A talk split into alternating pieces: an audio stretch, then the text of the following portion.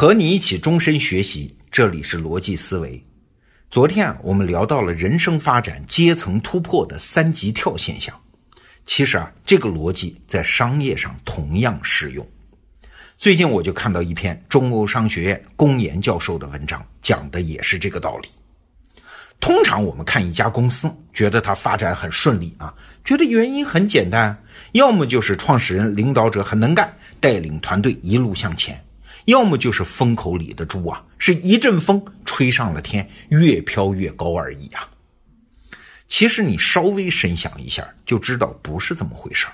你看天底下所有的事物啊，在它的发展过程中，都是有起步、有发展、有高潮、有衰落。那商业世界也应该同样符合这个规律啊！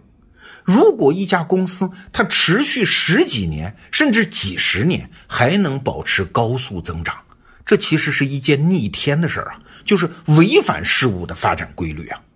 所以他们绝对不只是做对了一件事儿，借助了同一个趋势当中，他一定是完成了两次以上的能力切换，才能保持这个看似平滑的增长势头。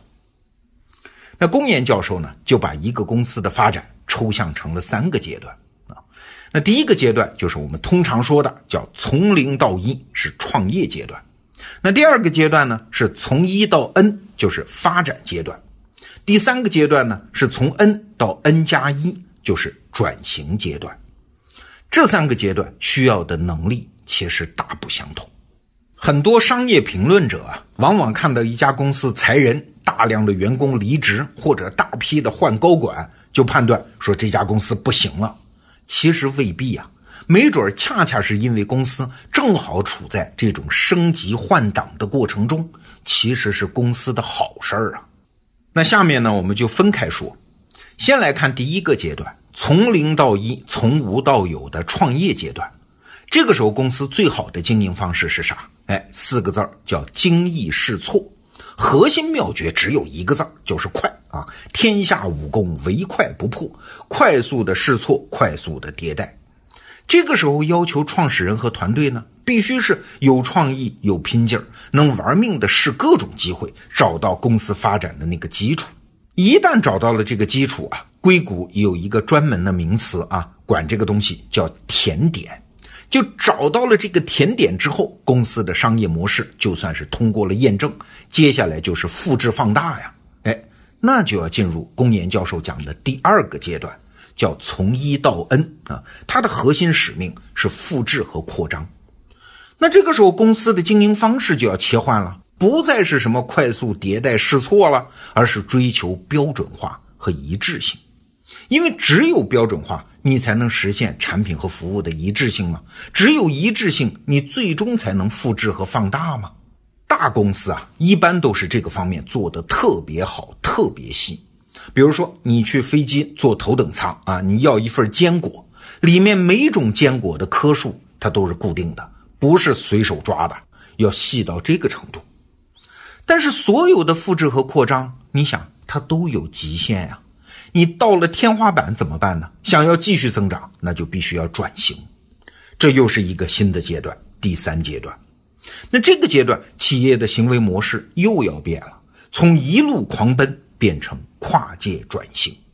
你看上面我们说的三个阶段，三种任务，那需要的团队就是三种能力呀。所以，只要团队能力发生了错配，就是跟这个阶段不一致，那公司就有危险。当然，错配也有两种啊，一种是超配，什么意思啊？就是下一个阶段的人才在干上一个阶段的活啊。你别看是高配和超配，其实也不合适。我们在创业市场上经常看到一个现象：为什么很多大公司出来的非常能干的人，一创业就能拉出一个豪华团队的人，但是往往反而不灵呢？哎，就是这个原因。这些人在大公司练的那个手艺，他们擅长的是把一个已经验证的商业模式不断的复制和扩张嘛。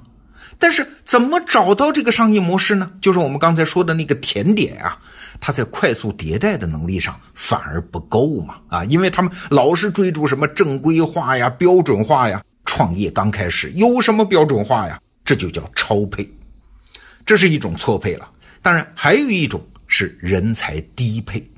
就是创业公司的创始人把公司带到第二个阶段的时候，他自己的能力还停留在第一个阶段，他自己跟不上了。按照公岩教授的统计啊，这个时候百分之四十的创始人会被换掉，其中啊又有百分之八十是被迫的。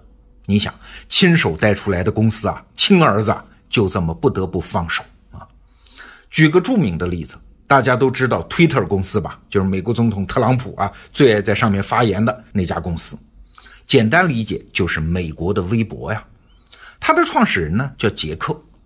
刚开始公司在第一个阶段发展的非常顺利，这当然就是杰克的功劳了。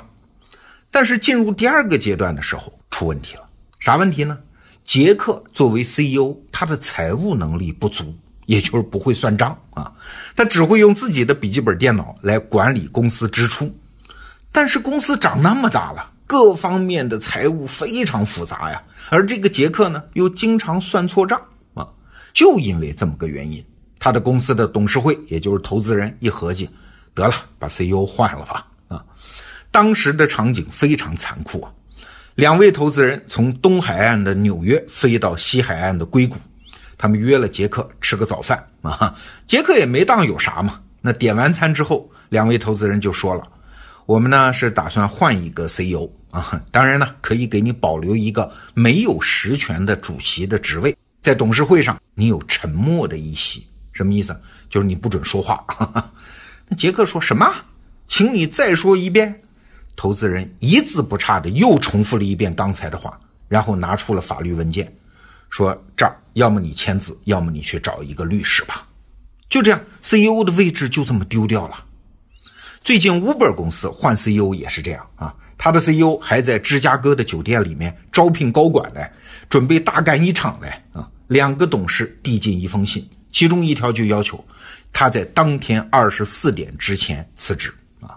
他当然万般不情愿，拖到当天晚上的十一点五十五分，他还是只好辞职了。哎。这看起来不近人情吧？但是没办法，你的能力跟不上公司的发展，那就得让位啊！要不怎么说公司的发展是一件逆天的事情呢？是一件违反自然规律的事情呢？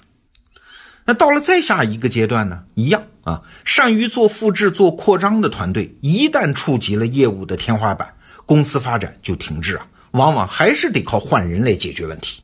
那在这个点上，换人会换谁呀？常见的情况是创始人强力回归。关于苹果公司乔布斯的被迫出走和最后回归，其实是一个最最典型的例子。因为时间关系嘛，我们在这儿就不多说了。大家如果有兴趣详细了解的话，我还是强烈推荐我们得到 APP 里面的订阅专栏，叫张小雨的商业经典案例课。关于乔布斯的故事，这里面有非常精彩的描述。那为什么这个时候又需要创始人了呢？因为这个阶段的跨越，本质上它就是再次创业嘛，是为公司找到一个新的发展空间嘛。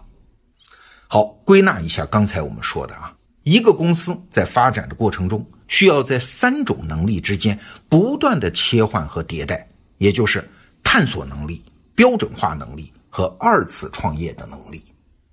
所以啊，我了解商业世界越多。我对那些能把企业做大的企业家就越敬重啊！远距离看，他们好像也没有什么了不起，无非是乘势而上吗？马化腾是因为互联网兴起，马云是因为电子商务兴起，一旦选对了跑道，好像就应该长到现在这么大。所以有句话叫“风来了，猪也能飞”。